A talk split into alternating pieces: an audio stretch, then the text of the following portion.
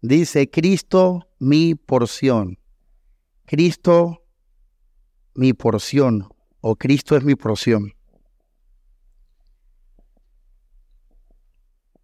La porción en el contexto de la escritura tiene que ver con la parte que a uno le toca de un todo. Por ejemplo, cuando se iban a repartir las tierras, las doce tribus de Israel, ahí aplicaba, bueno, mi parte, mi porción. Eh, estamos en, un, en una comida, en un compartir, y cuando te dan tu plato, esa es tu porción. Todavía usamos esa palabra, ¿verdad?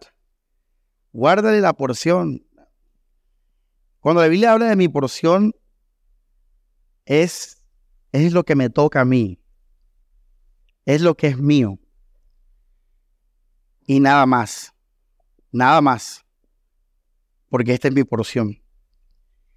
El tema de hoy, que lo hemos tratado muchas veces en iglesia, es parte del espíritu de esta iglesia, es una de las razones por las cuales pocas personas van a ser salvas. Pocas personas van a ser salvas.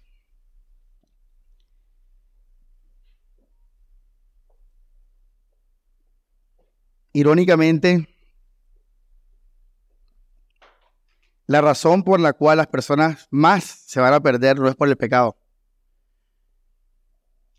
Es por amar otras cosas buenas y dejar de amar al Señor, por preferir eso por al Señor Jesucristo. La mayoría de personas por preferir cosas buenas que al Señor Jesucristo es la razón por la cual la mayoría se van a perder y por qué este camino dice la escritura que es difícil y que es de pocos, no es por el pecado. Es precisamente por la vida, por las cosas buenas de la vida que Dios creó, es que la, la gente, la mayoría, se va a perder. Si vamos a Mateo, no lo vamos a leer, pero ya lo, vimos. En Mateo 24 dice, cuando venga el Hijo del Hombre, será como en los tiempos de Noé estarán que y en los memes colocan a los desfiles de los LGBT y eso, y eso no es lo que dice la Biblia. Dice que van a estar escasándose, comprando, bebiendo, vendiendo. O sea, viviendo la vida que normal. No van a estar ahí que en pecado y en cosas así de desenfreno y eso. Por eso Jesucristo dice que todo el que quiera ser su discípulo ¿Qué tiene que hacer, iglesia? Pero ¿qué más dice? Dejarás, eh, aborrecerás a qué padre y qué? Padre y madre. Y esposo, hijos. ¿Qué hacemos con ese versículo? La gente lo, ve en la Biblia y sigue como si nada. Eh, O sea, se ignora, literalmente se ignora, no se explica, no se predica. Porque Jesús habla así, de algo que no es pecado. Vamos a leerlo ahí en Lucas 14, vamos a leerlo. Para que lo leamos, no es un invento mío.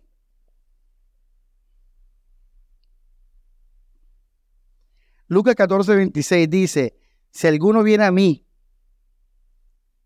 y no aborrece a su padre y madre y esposa, hijos y hermanos, y hermanas y aún su vida, no puede ser mi discípulo. Eso lo dice la Biblia, lo dice Jesús. Por esto, iglesia, es que la mayoría se va a perder, no por el pecado, no por una vida desenfrenada, sino por esto, por no aborrecer a padre y madre, no aborrecer a hermanos y a hijos, y qué más dice, y aún hasta que mi propia ¿qué? vida, aborrecerla. ¿Qué significa esto, iglesia, y por qué Jesús pide esto? Significa que si tú vas a seguir a Jesús, Él tiene que ser lo primero en tu vida, en todas las áreas de tu vida. Significa que todo tiene que ser medido frente a Jesús como el, lo primero en tu vida. Todo tiene que ser organizado, elegido, decidido, con base a Cristo como lo primero. Eso es lo que significa ese texto. Todo en comparación a Jesús va de segundo lugar. En ese sentido, tú decides a Jesús. Y cuando tú decides a Jesús, dejas de decidir por el otro. Y en ese sentido, aborreces. Aborrecer significa primero Jesús. Lo siento mucho por el resto de cosas. Incluyendo lo que más amo, que es mi familia y es mi propia vida. Todo eso va de segundo. Ahora, ¿qué es Jesús? Jesús no es una idea.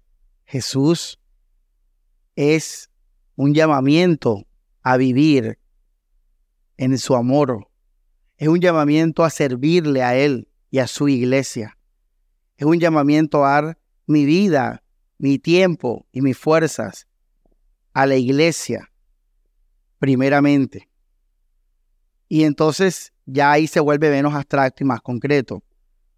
Lo primero es todo lo relacionado a Jesucristo, a la iglesia. Eso es el primer lugar en la vida de un cristiano. Luego, acomodado a eso, todo lo demás, incluyendo el trabajo. Por ejemplo, si en el trabajo te dicen que tienes que trabajar el domingo, tú renuncias al trabajo. Ya así, simple. Renuncio, fuera. Ya. Y ahí tú estás aborreciendo tu vida, porque obviamente el trabajo beneficia a la vida de uno, pero primero va el Señor.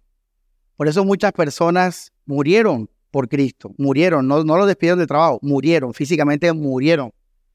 Porque aún, algunos tenían que vivir esto literalmente. Niega a Jesús o te matamos. Entonces, los mataban. Todo en mi vida es primero Cristo. Cuando yo tenga mi relación con Jesús saludable, entonces pienso en todo lo demás. Todo lo demás, iglesia primero es el Señor Jesús. Por eso Jesús dijo, todo el que quiera que seguirme. Ahora, para tú lograr esto, para tú vivir esto, Cristo tiene que ser tu porción. Por eso Jesús usa la palabra aborrecer. La palabra aborrecer, a pesar de que la aplicación tiene que ver con lo que les dije ahora, como de elegir a Jesús primero sobre cualquier cosa en la vida, la, palabra de Dios va aún más profundo, va al corazón. Y la palabra aborrecer literalmente significa odiar. Significa eso, rechazar, aborrecer, odiar, odiar, la palabra griega de aborrecer. ¿Y, y por qué Jesús utiliza esta palabra? Porque en nuestro corazón no tiene, no tiene que haber más nadie, sino solo Jesús. No tiene que haber más nadie, nadie, nadie, sino solo el Señor. Eh, la vida cristiana no es que tú descuides tu familia ni que descuides tu trabajo. No, no es nada de eso. Es simplemente que primero Cristo y luego pilas con lo demás. Pero en tu corazón todo esto lo haces porque estás siguiendo a Jesús, porque anhelas al Señor porque quieres su vida, porque quieres su cruz, quieres vivir para su gloria. Por eso les dije, la mayoría se va a perder, es por esto. Porque la mayoría de personas no renuncian su corazón al mundo. No renuncia, no renuncia.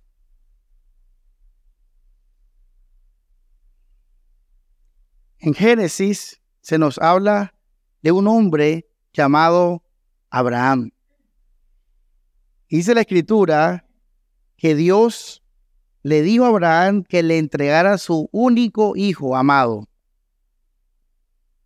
Y dice la Biblia que Abraham no dudó ni desobedeció, sino que al contrario, cogió a su hijo, a su hijo y su único hijo, y lo llevó a entregarlo a sacrificio, o sea, a que muriese por Dios.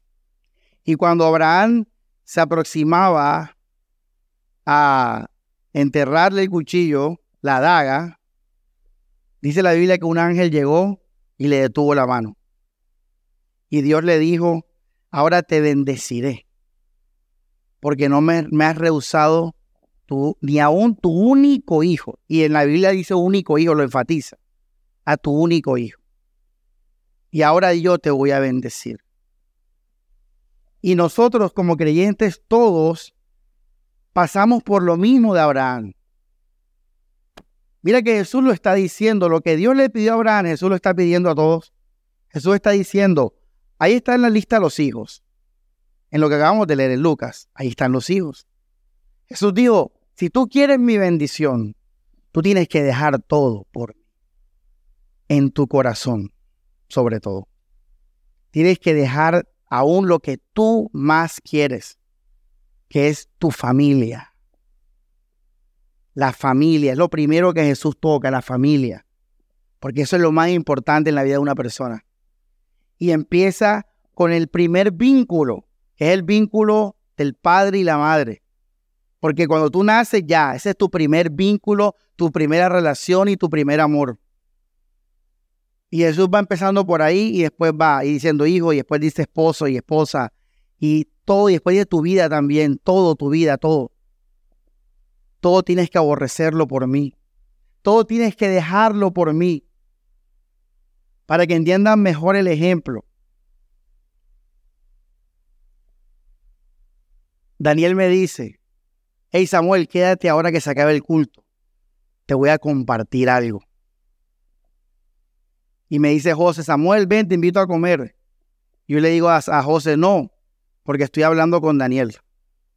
Allí yo estoy aborreciendo a José.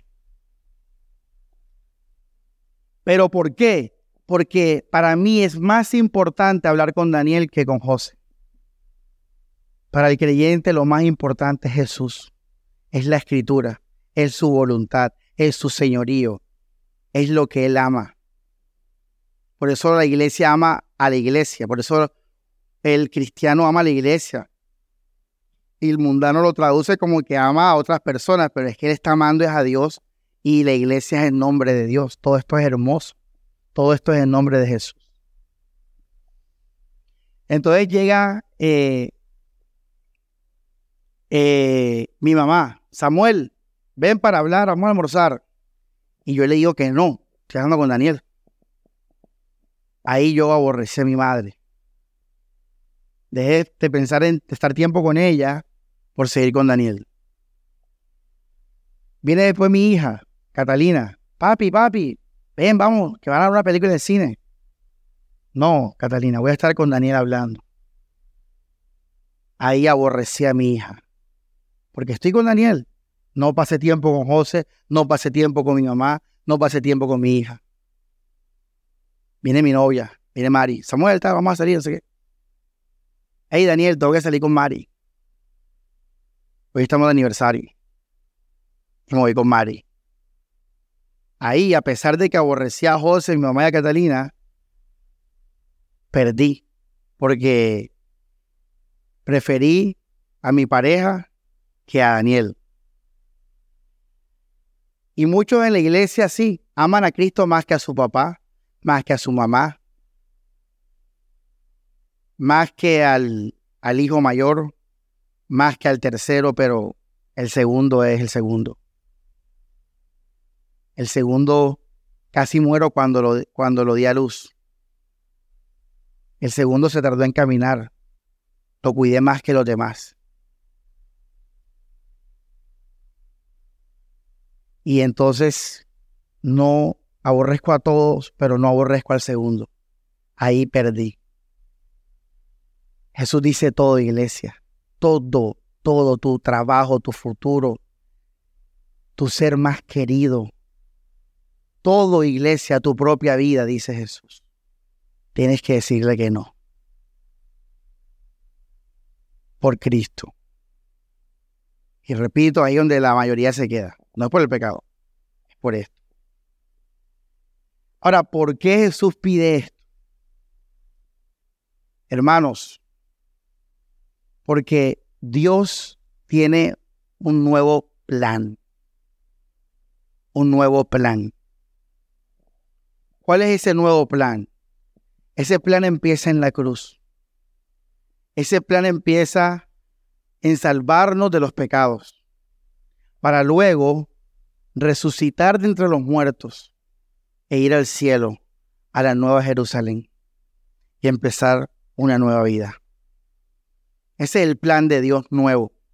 El plan de Dios viejo, ¿cuál era? Era este.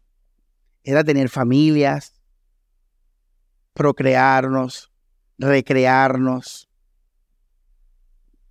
vivir la tierra. Y es lo que estamos haciendo ahora. Pero Jesús dijo, tengo otro plan, porque el pecado destruyó este primer plan. El pecado hizo que el hombre se enalteciera y tomara el lugar de Dios. El pecado hizo que el hombre se amara más a él mismo que a Dios. El hombre dejó de darle gloria a Dios en la primera creación. Y cuando el hombre hizo eso, el hombre firmó su sentencia de muerte. El hombre se empezó a autodestruir porque el hombre fue hecho para la gloria de Dios. Entonces, cuando Jesús nos dice que aborrezcamos todo, lo está diciendo es porque todo lo que nuestros ojos ven, todo lo que es de esta tierra, está contaminado por el pecado. Y si tú amas y te apegas a algo de este mundo, entonces tú estás decidiendo este plan, el primer plan, estás decidiendo esta vida por la voluntad de Dios. Y si tú quieres hacer eso, hazlo, está bien, la mayoría lo está haciendo. La mayoría está diciendo, yo me quedo aquí, Señor. Pero eso te va a llevar a la muerte. Porque al final, por mucho que tú te vaya bien en esta vida y por mucho que tú ames y seas amado, vas a morir y vas a ir al infierno.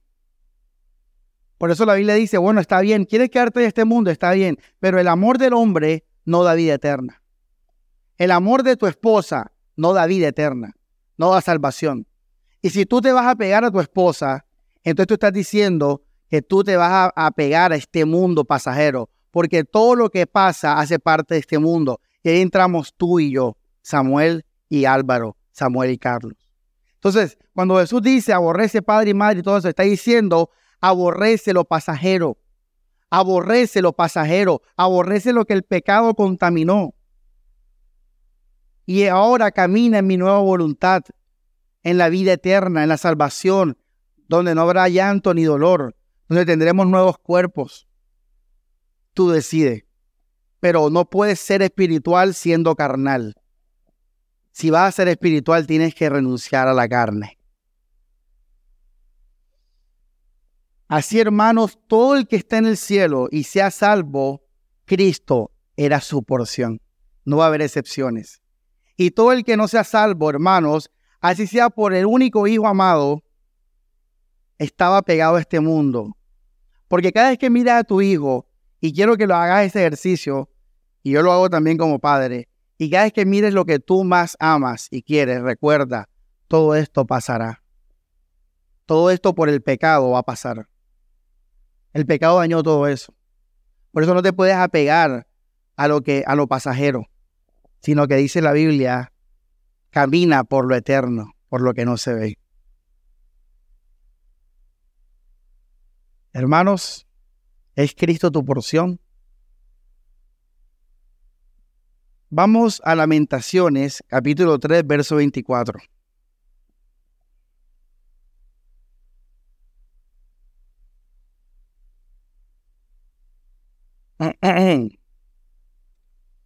Dice la escritura,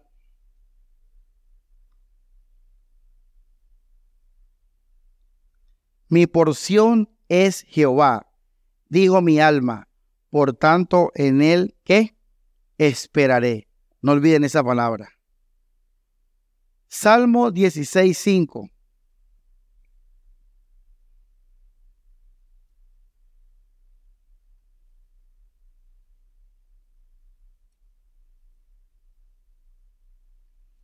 Dice la escritura, Jehová es la porción de mi herencia y de mi copa. Tú sustentas mi suerte. Hermanos, qué tremendo estos dos versículos.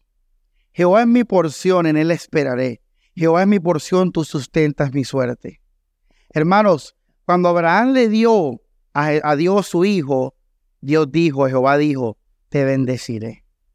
Si tú quieres que Dios haga su voluntad en tu vida, tienes que abrazarlo completamente a Él. No puedes tener las manos ocupadas, iglesia. Tienes que ir solo tras Dios, tras Jesús. Y si eso es así, entonces puedes esperar en Él. Él te bendecirá. Si esperas en Él, Él va a sustentar tu suerte. Para que Dios guíe todo en tu vida, Él tiene que ser todo en tu vida. Así lo pide Dios, recuerden. ¿Por qué, pastor, Dios pide eso? porque Él nos quiere salvar de este mundo pasajero. Por muy bonito que parezca, por muy bello que parezca, está contaminado por el pecado y tiene que ser destruido. Eso pasó en Sodoma y Gomorra. Dios dijo, voy a destruir la ciudad. Y Dios dijo, voy a destruir el mundo. Segunda de Pedro, Mateo 24, Lucas 23. Jesús dijo que Él va a destruir este planeta. Y Él está diciendo, sal corriendo y no mires atrás. Por eso Él está pidiéndote eso, por ti, por, por amor, para salvación, porque todo en este mundo está contaminado. Mi hermano, Daniel, ha pecado contra mí y es mi hermano. Caín mató a Abel. Catalina, mi hija, ahora es una niña, y ya me ha mentido y ya me ha mirado con rabia.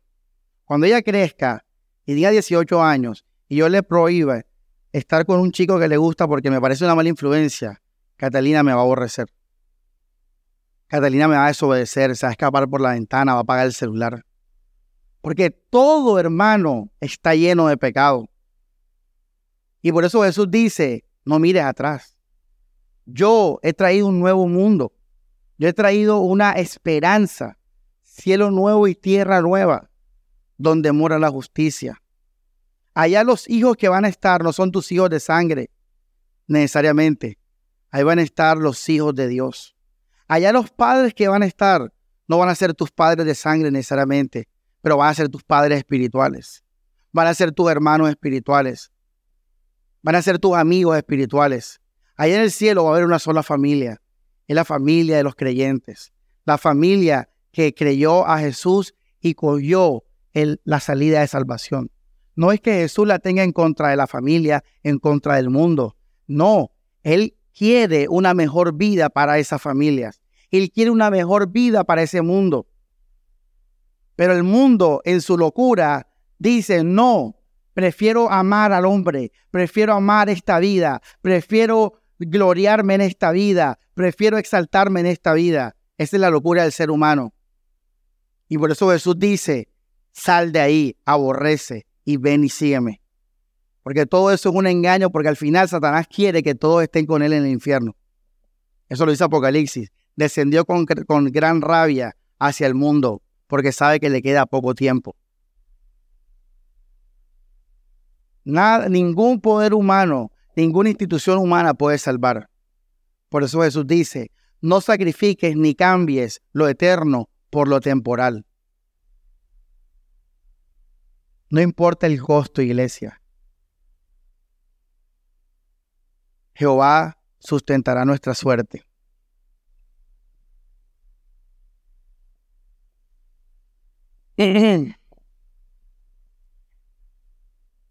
Cuando en mi corazón ya yo estaba viendo los cambios que se avecinaban, siendo pastor allá en el 2018, yo dije, si yo tomo este, esta decisión voy a quedarme solo. Me van a dejar en la iglesia, mucha gente se va a ir de la iglesia.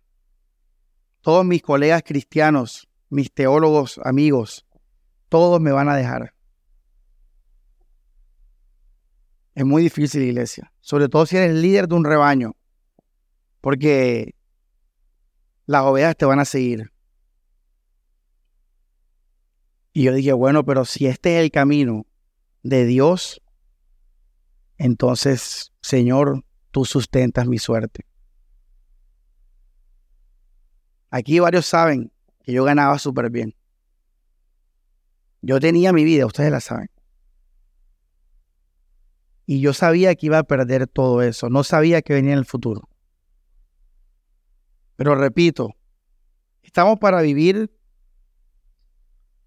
buscando una casa propia, buscando una camioneta, buscando amigos, buscando éxito, o estamos para seguir a Jesucristo. Y yo le dije al Señor, Señor, todo está en tus manos, Dios. Yo no sé qué va a pasar.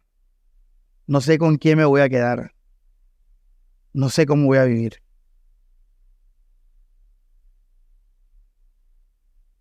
Pero tú sustentas mi suerte. Tremenda vuelta, hermanos, que di. Hubo de todo, iglesia. Y por eso esa canción de Océanos siempre será especial para mi vida. Porque dice que Dios te llama al océano donde tus pies pueden fallar, donde tú no sabes qué va a pasar, al misterio. Y yo me acuerdo que esa canción me acompañó y, y, bueno, vamos para adelante. Y empezó todo, hermanos. Pero hoy, 2023, hoy, primero de octubre, te doy el testimonio de que Cristo es todo para mí ahora. ¿Tú quieres eso, iglesia?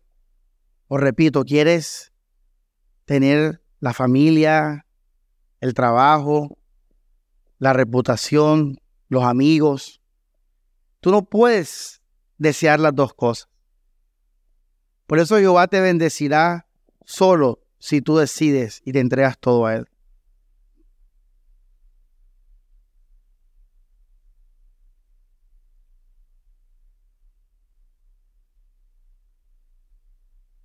Que toda nuestra vida sea el Señor. Vamos a Romanos capítulo 8, verso 15.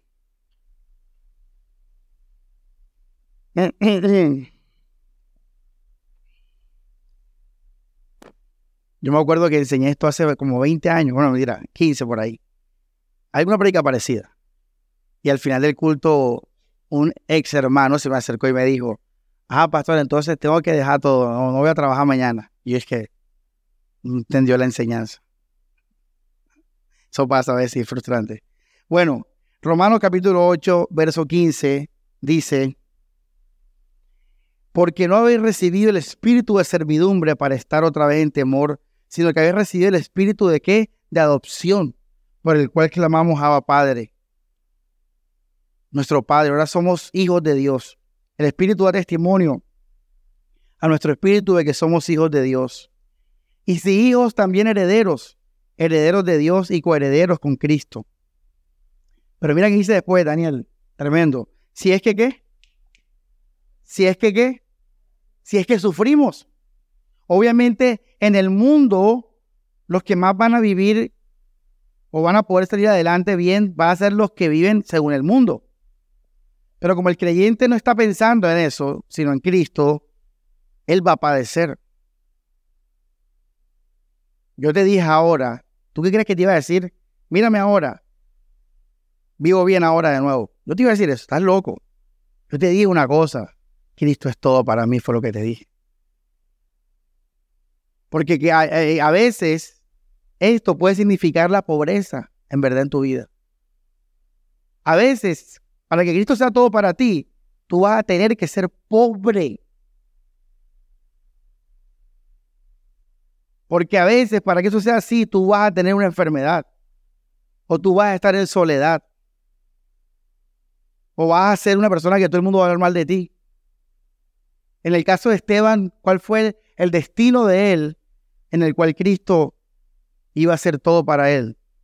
La muerte física, apedreado.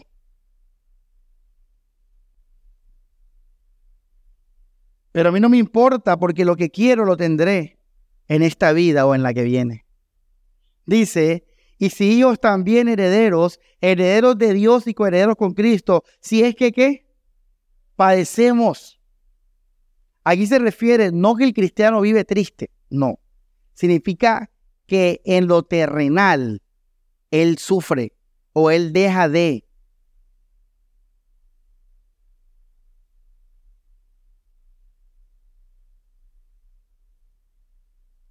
¿No me crees? Lee el 18. Pues tengo por cierto que las aflicciones del tiempo que... Él no está hablando del gozo del Señor ahí. El cristiano está bien, pero su fe lo lleva a aflicciones. ¿Cómo así? Claro, mira, te voy a poner el ejemplo ese que te di del trabajo. Bueno, te ofrecemos un trabajo, eh, te ascendemos, pero tienes que trabajar los domingos. No, no, no, no, no lo acepto, jefe. Cámbiame el horario, no sé qué tal. No, nada, domingo. Quedas despedido. ¿Y tú ganabas cuánto? ¿Cuánto ganabas? 18 millones de pesos. Entonces, dejaste de ganar 18 millones, 18 millones de pesos a no sé a dónde voy a caer ahora. Y entonces empiezas a sufrir deudas, hambre, abstinencia, etcétera. Ahí es lo que está hablando Pablo. Se tradujo así en tu vida, pero bueno, dice Pablo, las aflicciones del tiempo presente. Ah, no, espérate, se me olvidó más. Tu esposa te deja porque eres un fracasado y eres un estúpido. ¿Cómo vas a dejar el trabajo y el sueldo por la iglesia? Tú estás loco, imbécil.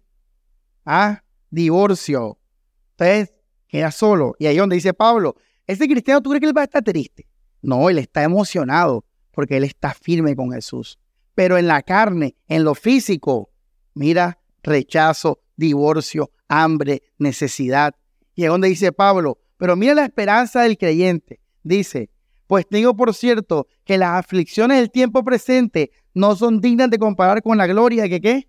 Futura con la gloria futura. O sea, la, el amor del creyente, la porción del creyente es Jesucristo. Es estar con Jesús. Por eso Él no tiene rollo con que esto pase. Aunque pase, aunque duela. Porque el hambre duele, porque que hablen mal de ti duele. Todo eso duele en la carne. Vamos al verso, bueno, ya listo. Entonces, con esto que les quiero decir, hermanos, Cristo es la vida del creyente. Miren, vivo para la gloria del Señor. Vivo para obedecerle el señorío de Dios. ¿Se acuerdan lo que significa el señorío de Cristo? Las dos cosas. Bueno, consagrarme, amar, etc. Vivo para alabarlo porque fui redimido. Vivo con esperanza porque quiero estar con Jesús. Porque deseo estar con Jesús. Porque espero en Jesús. Esa es la vida del creyente. Cuando tú vives solo por esto, entonces Cristo es tu porción. Es fácil. Mañana lunes, con una libreta, copia esto, pon el amor de Dios, de Cristo, comunión, redención y esperanza. Ahí está, lo vamos a poner en un cartel, un cartel pronto. Y tú dices, bueno, yo vivo solo para esto. Pregúntate, vivo solo para esto. Esta es mi vida. Si hay algo más entonces Cristo no es tu porción, hay algo más. Entonces tú qué vas a hacer? Lo que dice la Biblia, aborrece. Ya no, ya eh, quítalo de la, de la hoja y pon voy a vivir solo para Cristo. Vivir solo para el Señor. En mi corazón. ¿Y cómo se hace esto? Pues tomando la decisión, orando, pensándolo, tomando la decisión, repito. Y ya, con el tiempo va a ser así. Y Dios te va a bendecir. Y Dios va a guiar tu vida. Porque eres todo para ti.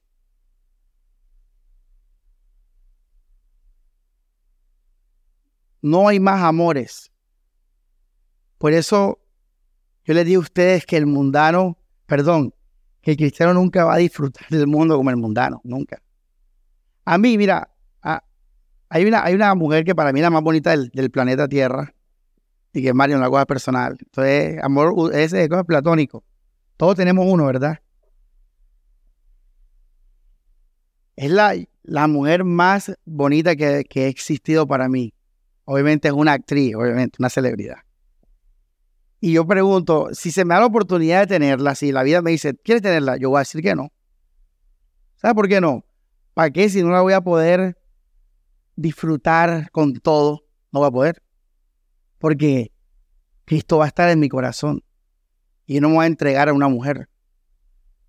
Entonces, no la voy a disfrutar. Como quisiera disfrutarla porque si la vas a tener es para que tú la adores, para que tú la, la idolatres, para que la, la, anheles, para que sea tu vida, sea tu inspiración.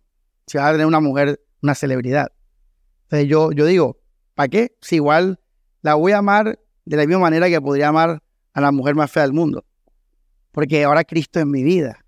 en mi, en mi corazón no puede haber nada que no sea Jesucristo. Ya en mi corazón no puede haber nada que no sea Jesucristo. Vamos a 1 Juan 2.15.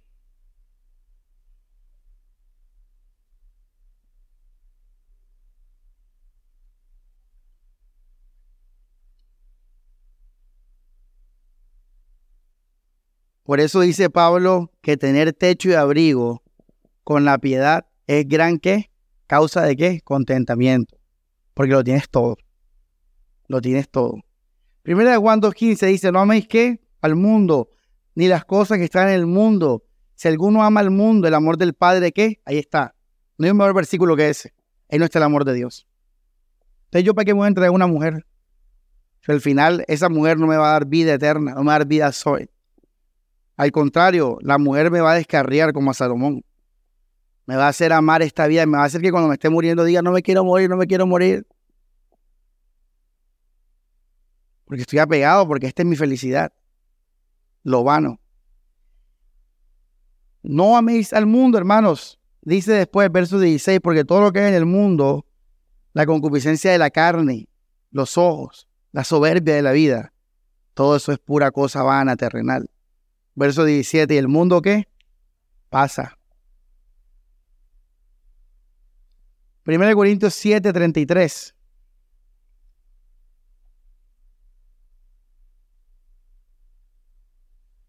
Dice, pero el casado tiene cuidado de las cosas de qué? ¿De qué? Léalo. ¿De qué, hermano Del mundo. de cómo ha de agradar qué? ¿A qué? ¿Por qué le estoy diciendo este versículo? Porque todo lo que puedan ver tus ojos, todo, de un celular, una película, paisajes, carro, todo lo que puedas desear en tu corazón y en tu mente, que sea algo que puedas ver, todo eso hace parte del mundo, incluyendo tu esposo y tu esposa. ¿Sabes cómo llama la Biblia el matrimonio? Lo, dice como algo mundano, así eso es algo mundano. En el, en el cielo del matrimonio, nada. Hay no matrimonio. ¿De cuál es el apego tuyo con la pareja? No, aguanta, ¿verdad? Recuerdo que esa persona que les dije que me dio eso de la prédica, esa, misma persona me dijo después, en otra parte, en otra prédica, estoy triste. Y le dije, ¿por qué? Porque yo quiero estar con mi esposa para siempre. Y hoy me enteré de que en el cielo no vamos a estar juntos. Decía, así es, en el cielo no va. No, ¿tú crees que en el cielo, ay, mi esposo, nada. Mira, todos tus vínculos sexuales con una persona van a morir cuando te mueras, porque eso, hace, eso está en la carne, el vínculo está en la carne, no en el espíritu. En el espíritu todos seríamos, ¿qué? Hermanos. Tú porque estás casado, porque tú eres hombre y la otra es mujer, porque tienen órganos genitales, eh, y eso es lo que hace la atracción del matrimonio. En el cielo, como vamos a ser como los que ángeles, ahí tú no vas a tener necesidad de una pareja. Ahí tú vas a tener necesidad de tus amigos, de tus hermanos. Entonces, no te apegues a tu pareja, porque no va a ser para siempre. Apenas que él se muera o ella se muera, ya a partir de ahí te olvidó como pareja, te olvidó. Por eso la Biblia dice que si eso pasa, te puedes volver a qué? Sin remordimiento, dice la Biblia. Vuelve a casar relajado, que la, tu otra pareja que murió, uff, ya está en otro estado espiritual. Entonces, después del cielo, el Señor, yo sí me di más la vida con mi pareja, yo sí la celé, yo sí no sé qué, y para nada, porque aquí, mira, todos somos espirituales. Entonces Pablo dice, ojo iglesia, no te apegues a nada. no ames nada de este mundo, porque ahí no está el amor de Dios. Ahí está el amor que terrenal, el amor pasajero. Ahora, si tú quieres amar este mundo, bueno, va a terminar en el destino del mundo, destruido, desaparecido. Porque solo lo espiritual va a subir al cielo. Entonces, dejemos los apegos. En 1 Corintios 7, y aquí vamos a, terminar la última parte de la enseñanza con lo que viene ahora, porque es una pregunta justa. ¿Quién es ese? A ver, para ponerle disciplina. Eh, hay una pregunta, ¿verdad? Que puede surgir y es, bueno, pero ¿y entonces qué pasa con los afectos, con la... ¿Te acuerdas, Carlos, que lo compartimos? ¿Qué pasa con la, la parte humana de, ajá, o sea, las amistades, pues las familias, la misma pareja que estábamos hablando ahora? Bueno, vamos a verlo. 1 Corintios 7, ahí mismo, verso 12, porque todos queremos personas acá, ¿verdad? Queremos mucho a personas acá eh, y todo ese cuento. Bueno, vamos a explicarlo y a santificarlo. Dice, capítulo 7, verso 12. Y a los demás yo digo no al Señor, sino algún hermano tiene esposa no creyente y ella consiente en habitar con él, no la despida. Y la mujer que tiene marido no creyente y él consiente en habitar con ella, no lo deje. Porque el marido no creyente es santificado en la esposa y la esposa no creyente en el marido es que santificado. O esta palabra. Pues de otra manera vuestros hijos serían que inmundos, más ahora son que santos, tus hijos santos. No olviden esa palabra santificado. Verso 15. Pero si el creyente no se separa, si el no creyente se separa, sepárese. En tales casos el hermano o la hermana no están sujetos a servidumbre. Antes a paz nos llamó Dios. Ahora esto es lo clave. Verso 16. Porque de dónde sabes, oh esposa, si harás salvo a tu marido? O de dónde sabes, oh marido, si quizás harás salva a tu esposa. Bueno, hermanos, para dar inicio a esta última parte, iglesia, en Cristo Jesús, ahora tus afectos a las otras personas van a ser en Cristo Jesús. Ya, y eso está en Corintios 7, versículo 39. La esposa está atada a la ley mientras vive su marido, pero si su marido muere, libre es. Cásese con quien quiera, con tal que, que sea en el Señor. Hermanos, si Cristo es todo en mi corazón ahora, si yo llegué a esto, entonces todas mis relaciones ahora van a ser santificadas. Van a ser, como dice Pablo, dedicadas al Señor Jesucristo. Todas mis relaciones afectivas. Eh, en otras palabras, y dice Pablo, si tú te vas a quedar con tu esposo mundano, con tu esposa mundana, ¿por qué te vas a quedar? un cristiano que Cristo es su porción. No, porque no puedo ir sin él. Él puede responder eso. Ella, no. Ella ya es todo, Cristo es todo para su vida. ¿Por qué ella se va a quedar con él? Dice Pablo. ¿O por qué él se va a quedar con ella? Por Cristo te va a quedar para que le prediques, para que le testifiques, para que algún día sea salvo, para que tus hijos también algún día puedan ser salvos. Por eso te tienes que quedar en tu matrimonio. Entonces, yo sigo casado y sigo casada, pero ya no como antes. Antes yo estaba casado porque ella o él era la razón de mi vida, como el mundano. Los mundanos son la razón de su vida unos con otros. No, ahora yo estoy casado con él o con ella porque voy a predicarle a Jesucristo, porque voy a mostrarle a Jesús. Y por eso sigo en el vínculo del matrimonio y de, y de todo eso voy a aprovechar este vínculo que tengo con mi pareja para ser qué? Para santificarlo, para santificar a mis hijos. Porque si yo me separo, es verdad que no te va a pasar nada, porque ahora Cristo es tu porción, pero vas a perder la oportunidad de ser testimonio para ellos. Con este ejemplo les quiero mostrar de que, que aunque tú sigas casado, aún en yugo desigual, esto no afecta que Cristo es tu porción. Porque la razón por la cual te estás quedando, ¿cuál es? Cristo. Entonces Cristo sigue siendo tu vida. Incluso Él es la razón por la cual tú estás, sigues casado. O sea, Cristo es todo en todo. En el caso del mundo,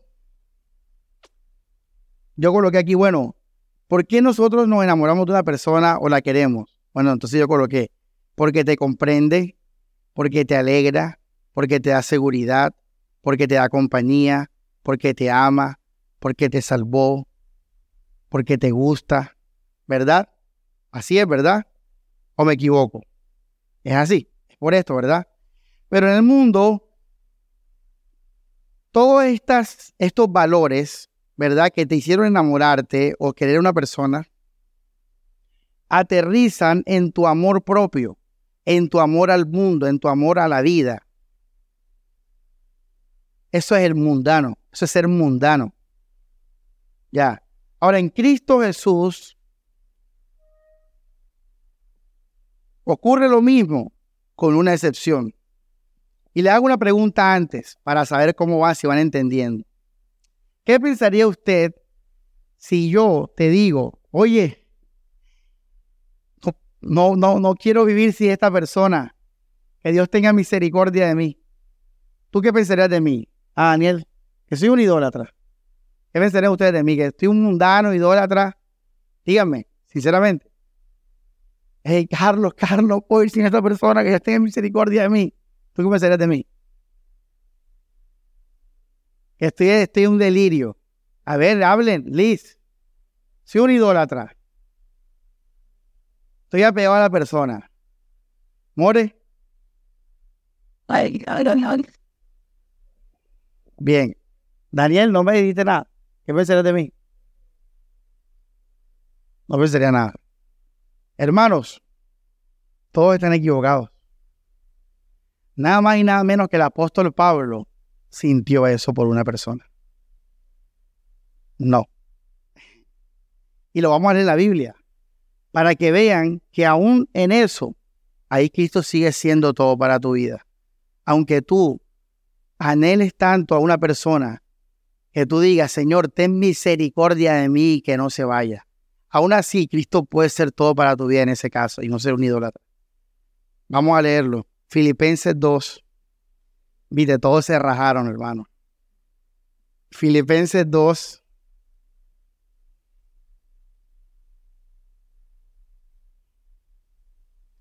Bueno, Daniel dijo, no, nada, bueno, ahí se salvó. Filipenses capítulo 2, versículo 25 dice, mas consideré necesario enviaros a Epafrodito, mi hermano, y colaborador y compañero de milicia, y vuestro mensajero y mi ministrador de mis necesidades. Vamos al verso 27. Pues en verdad estuvo enfermo, cercano a la muerte, mas Dios tuvo misericordia de él, y no solo de él, sino también de qué? De mí, para que yo no tuviese tristeza sobre tristeza.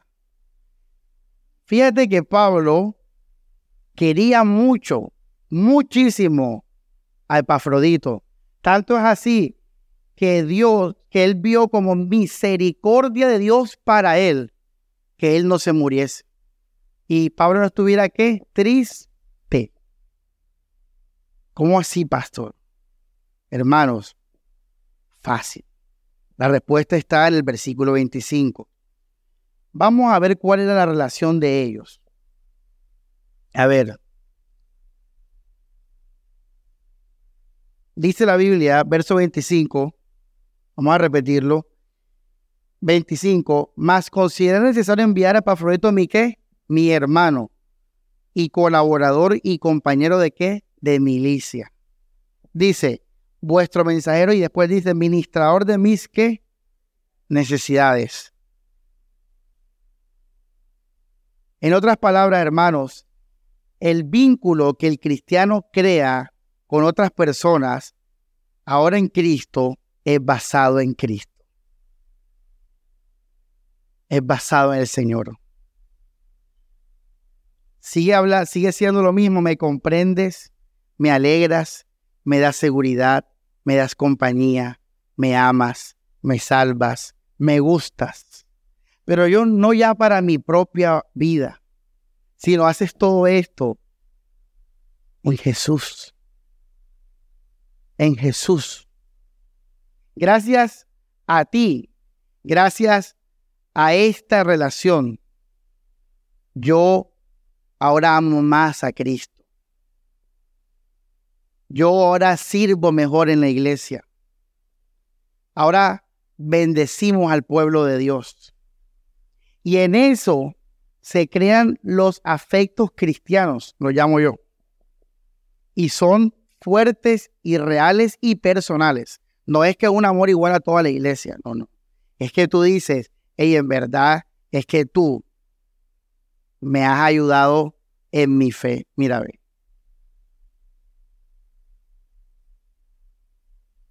Y así te debes casar, los solteros. Cuando Pablo dice en el Señor, está diciendo, cásate con Jesús. Cásate con, con, con alguien que, que la vida de esa persona sea Jesús y que todo lo que hagan ustedes sea más de Cristo. Ahora, eso es santificar una relación. Como te dije ahorita, aprovechemos y santifiquemos las relaciones.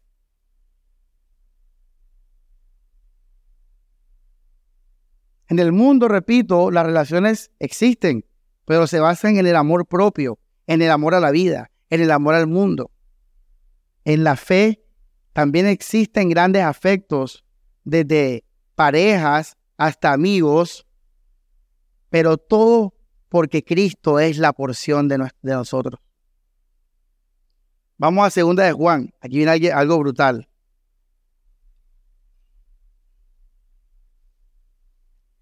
Dice, versículo 1, el anciano a la señora elegida, no hay capítulo, es ese, segunda de Juan seco. Dice, el anciano a la señora elegida y a sus hijos, a quienes qué, ¿qué dice ahí? ¿A quienes qué? Yo amo en la verdad. Muy importante esto, iglesia. La palabra griega de amor aquí, agapetos, tiene que ver con un amor así de, hey, no quiero fiesta contigo. Eres valioso. Y dice la Biblia, hey, ¿sabes qué? Hey, yo te amo en la verdad. Los amo mucho en la verdad. Yo por eso cuando debato con los hermanos, nunca te doy un abrazo, no te, no te dado cuenta. Cuando yo debato con alguien, yo nunca le doy un abrazo ni me voy serio. ¿Sabes por qué me voy serio? Porque estoy triste. Porque es que lo que nosotros nos une a nosotros es la verdad del Evangelio. Entonces, cuando yo veo que tú estás enredado, me pongo triste porque yo digo, barro, barro que no estés viendo las maravillas de lo que estamos viendo. Barro que no estés viendo el poder de Cristo que estamos viendo. ¿Cuál es el sentido de todo esto, iglesia? Si no es ese. Vivir en la salvación del Señor. Tercera de Juan, ahí mismo abajo. Verso 1 el anciano al muy qué, al muy qué,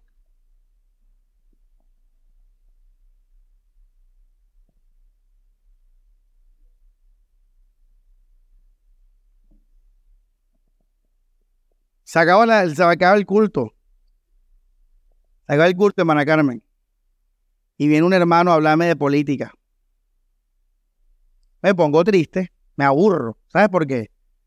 porque es que esto es una iglesia, aquí estamos por, el Evangelio, aquí estamos para edificarnos, aquí estamos para más de Cristo.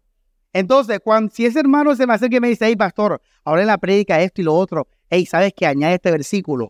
Yo me alegro, me, enamoro de ti, ¿sabes? Es que, es que yo estoy enamorado de Jesús. Entonces, si tú me hablas más de Cristo a mí, yo voy a estar, yo te voy a dar un abrazo, yo te voy a, a querer pasar tiempo contigo. ¿Y eso cómo se traduce en lo terrenal? En afectos, en amistades, en relaciones. Se traduce en eso. Carlos y yo somos amigos hace cuánto? 20 años, literalmente cumplimos este año. 20 años de amistad, Carlos y yo. ¿Pero por qué Carlos está aquí? ¿Por la amistad seca? No, porque Samuel es cristiano, porque es un amigo cristiano, porque yo cuento con Él para saber de Cristo, para hablar de Cristo. Por eso Él está ahí. Y cuando Carlos, una pregunta, Carlos, yo te he llamado más ahora en este momento o el año pasado. O sea, ¿cómo va eh, la intensidad de esta relación? ¿Cómo ha cambiado en este año? ¿Ha sido más o menos? Más frecuente. ¿Por qué? Porque él está buscando a Cristo y eso a mí me va despertando el corazón, me va despertando los afectos, porque mi vida es Cristo. Y ahora hablamos y ahora estamos más conectados que antes. Incluso hablo más con él que con los otros que hablaban más con ellos en el colegio.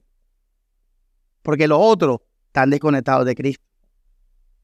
Entonces, Cristo es el que va uniendo, el que va creando las relaciones, los afectos, las amistades, y a pesar de que las tienes, las gozas, las disfrutas, sigue siendo Cristo lo único en tu vida, porque Él es la razón de esa relación. Por eso el día que esa persona se va al mundo o lo que sea, a ti te da tristeza, pero, pero también al mismo tiempo lo olvidas rápido la olvidas rápido. Puede ser así sea un el amigo tuyo de hace 35 años. Se olvida rápido. ¿Sabes por qué? Porque tú estás con la mirada en Cristo Jesús. Porque hay una pasión por Él. Por eso cuando Judas traiciona a Jesús, los discípulos lo abrieron enseguida. A pesar de que habían sido amigos tres años y medio, dice la Biblia en Hechos de los Apóstoles, que los discípulos dijeron, vamos a tirar suerte sobre el inicuo ese, sobre el perverso ese que traicionó a Jesús. Así pasa, porque las relaciones son en Cristo Jesús. Abandonas a Cristo, se acabó esa amistad, se acabó esa relación, se acabó, porque Cristo es la razón de mi vida. La comunidad del corazón ardiente. ¿Se acuerdan de eso del camino de Maús? Así, iglesia, los hombres de Dios amaban en la Biblia. Por eso David y Jonathan se amaban. ¿Tú crees que ellos se amaban? A veces la gente coge ese caso para así, Ay, los mejores amigos, amor y amistad. No, señor, respete. Esa gente, esos hombres se amaban así porque los dos tenían un llamamiento y una pasión por la voluntad de Dios, por el reinado de Yahvé. Y eso creó el vínculo y después creó lo otro y lo otro y lo otro. Ahora, dentro de esto, se, se crecen las relaciones familiares, se mejoran, se convierten en familiares, de amistad.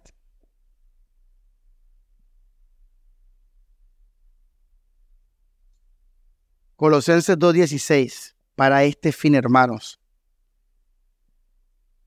Porque en Él fueron creadas todas las cosas, las que hay en el cielo, tierra, y al final dice, todo fue creado por Él y qué? Y para Él.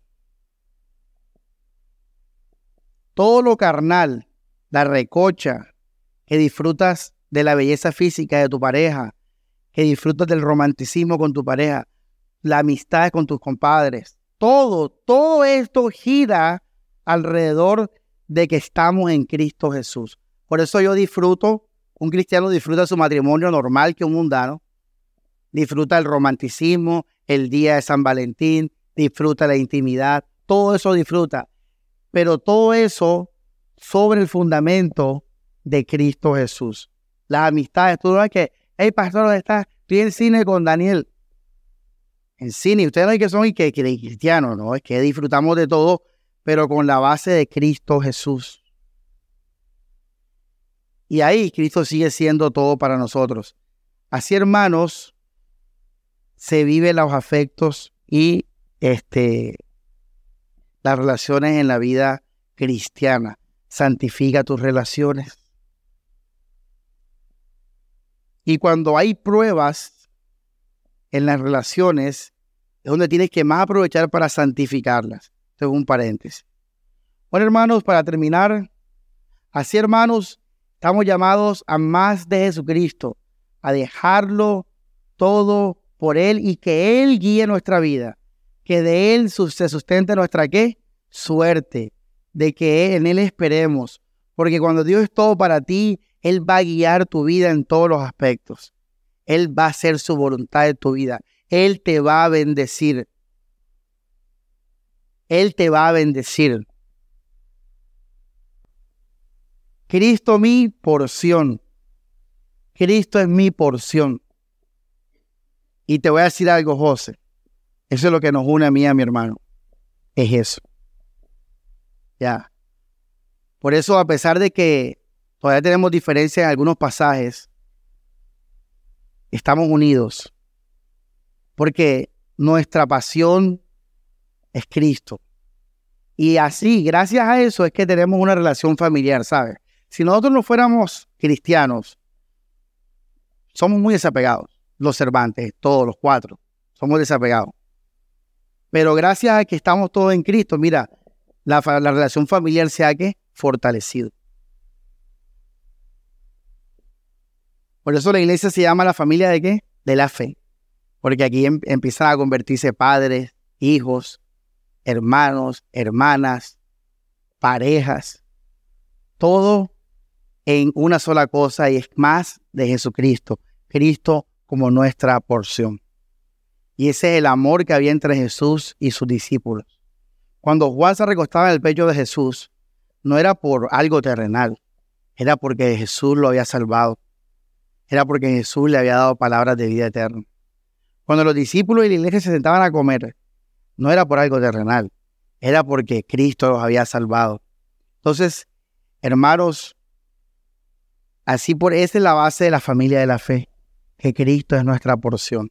Cuando un hermano empieza a amar a un hermano en la carne, o sea, como el sentido de vida, empieza a haber adulterio espiritual, empieza a haber contaminación en la iglesia. Porque aquí nadie se quiere amar como sentido de vida. Aquí no queremos ser idólatras. Ahí queremos amar a Cristo, como todas nuestras vidas. Y todas las relaciones se basan en eso. Y una vez corté una novia por eso, porque yo me estaba dando cuenta que yo era su vida. Yo le dije, no más. La gente, hey, pero no, es que la gente, no, el mundano no ve eso. él no le importa eso que idolatría. El mundano ve tu novia, pero el espiritual está, está diciendo, y ven acá, yo estoy siendo tropiezo para ella, porque mira que ella todo soy yo su vida. Entonces mejor terminemos esta relación porque estoy usurpando el lugar de Cristo en tu corazón. Te tiento a eso. Entonces mejor dejemos las cosas así. Y así fue, ¿viste? ahora mismo está en el mundo. No me equivoqué, fíjense. Está en el mundo. Todas mis ex están en el mundo. Yo estaba ciego. Literal. Este, y aquí estoy yo con Cristo, hermanos. Bueno, vamos a orar. Dios Padre, Señor, te damos gracias por tu palabra. Gracias por esta palabra que nos santifica, que nos llama, Señor, a tu voluntad, Dios. Señor, esto no se hace con canciones, esto no se hace con asentar una teoría, con estar de acuerdo con una teoría. Esto se hace, Señor, en el corazón, Dios. Se hace en la intimidad, se hace en la soledad, Dios que cada hermano Dios entregue todo al altar. Todo, Señor. Como dice tu palabra, padre y madre, hermanos y hermanas, hijos e hijas, esposo y esposa, aún su propia vida, Señor. Jesucristo, hoy en día la gente te sigue adorando, Señor, te sigue alabando pero amando esta vida, Señor, amando el mundo, usándote a ti, Dios, para que nos ayudes a contribuir a ese apego a estas cosas terrenales. Hoy, Dios, tú nos santificas, Señor. Hoy tú nos exhortas, hoy tú nos reprendes y nos dices, Señor, que para seguirte, para seguirte con fidelidad y para aspirar a que tú, Señor, sigas guiando nuestra vida tenemos que seguir siempre, Dios, apuntando nuestro corazón a ir santificándose de todas las cosas, buenas y malas, morales e inmorales, pecaminosas o no, Señor. Dejar todo eso, Dios. Que los hermanos, Señor, nos estén ayudando en eso. Que todos estemos camino, porque sé que tal vez ahora tú eres nuestra porción, pero tenemos algo más todavía y así no eres nuestra porción de todo corazón. Pero con esta enseñanza, Señor, lleva a mis hermanos que quieren seguirte, Dios, que quieren ser fieles a seguirte apropiadamente, vaciando su corazón y manteniéndolo así, Señor. Ahora, gracias, Dios, porque a pesar de esto, de esta realidad, encontramos en la iglesia una familia de fe, Dios, en la que podemos disfrutar de todos los beneficios de las relaciones sociales, Señor, de, amigos y de familia y de pareja y de todo, Señor. Y aún así, Dios, estar protegido de la idolatría y protegido, Señor, de este mundo. Que también los hermanos vean esa responsabilidad tan grande que tienen para que no contaminen la comunión, para que no engañen a los hermanos, Señor, haciéndose pasar o usando el amor de Cristo para alcahuetear un amor mundano, egocéntrico, de idolatría, de apego, Señor, de egoísmo. No, Señor. Si nos vamos a amar aquí, es amarnos para ti, Jesús, por ti, Jesús. Y que todo lo demás sea con la base de que nos estamos llevando cada día más, Señor, a ser solos para ti, Jesucristo. Así Dios, que la iglesia responda a esto y que así como hace un tiempo predicamos de que tu iglesia anhela tu venida, de que tu iglesia te da la gloria, de que tú eres la vida de la iglesia, hoy decimos, Señor, que tú seas la porción de cada individuo que hace, que conforma el cuerpo de palabra en acción, Señor. Para tu gloria, Jesucristo, amén y amén.